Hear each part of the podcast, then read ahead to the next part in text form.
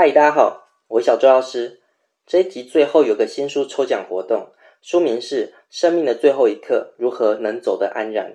这本书是为了帮助每个人实现各自期盼的善终。感谢四块玉文创赞助。不久前，一百一十年四月二号，台铁四百零八次泰鲁格号撞上一辆从边坡滑落的工程车，造成四十九人死亡和两百一十六人轻重伤。这场事故，不论幸存者。家属、第一线医疗救难人员，甚至是你我，都有可能因为灾难而产生恐惧或是哀伤。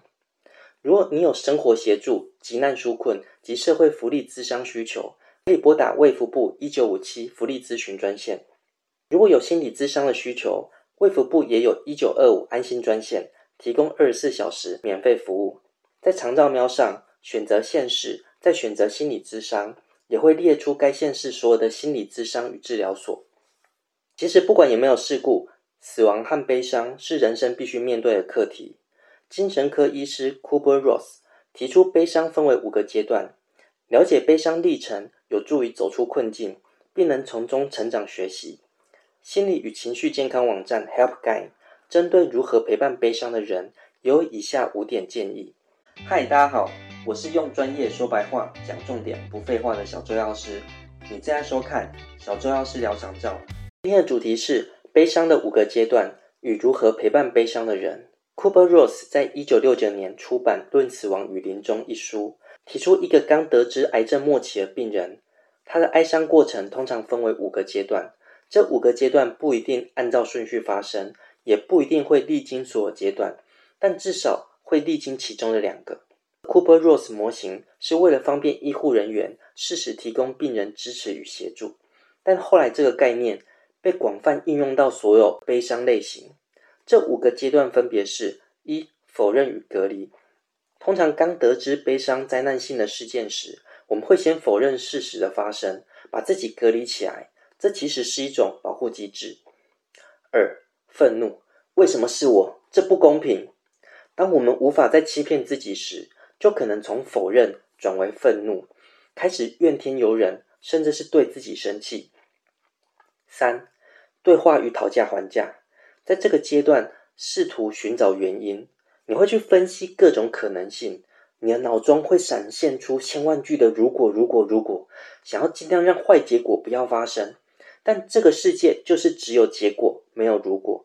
当你问够了如果之后，便转为下个阶段。四。沮丧，在这个阶段，我们认知已经发生的事实，了解了，否认、愤怒跟上天乞讨都没有用，而具体表现是过度的悲伤，什么事都提不起劲来，失眠或者是睡眠过多，食欲不振。或是暴饮暴食，甚至是酗酒与自杀。五、接受。这个阶段，学会放下，重建生活，准备开启一段新的人生旅程。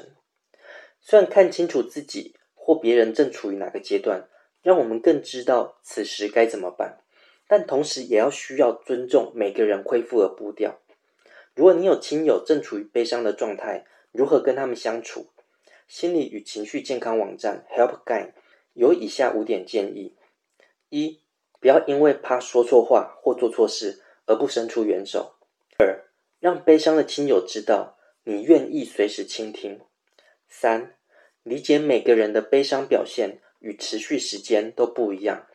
四、提供实质的帮助，不要只是说有什么需要我做的就来找我，这可能会被解读成我不知道说什么，也没打算真的要做些什么。最好能主动提出说你现在可以做的事情，并且付出行动，哪怕是买一杯咖啡也好。五、持续提供协助。另外。无法表露悲伤的人，其实更容易产生忧郁。尤其我们的文化对男性的期待是坚韧、强壮、可以依靠，这让男性更容易压抑自己的悲伤。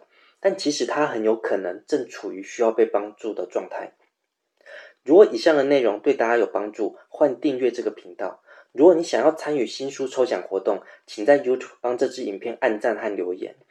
我们将在一百一十年四月二十五号抽出《生命的最后一刻：如何能走得安然》新书一本。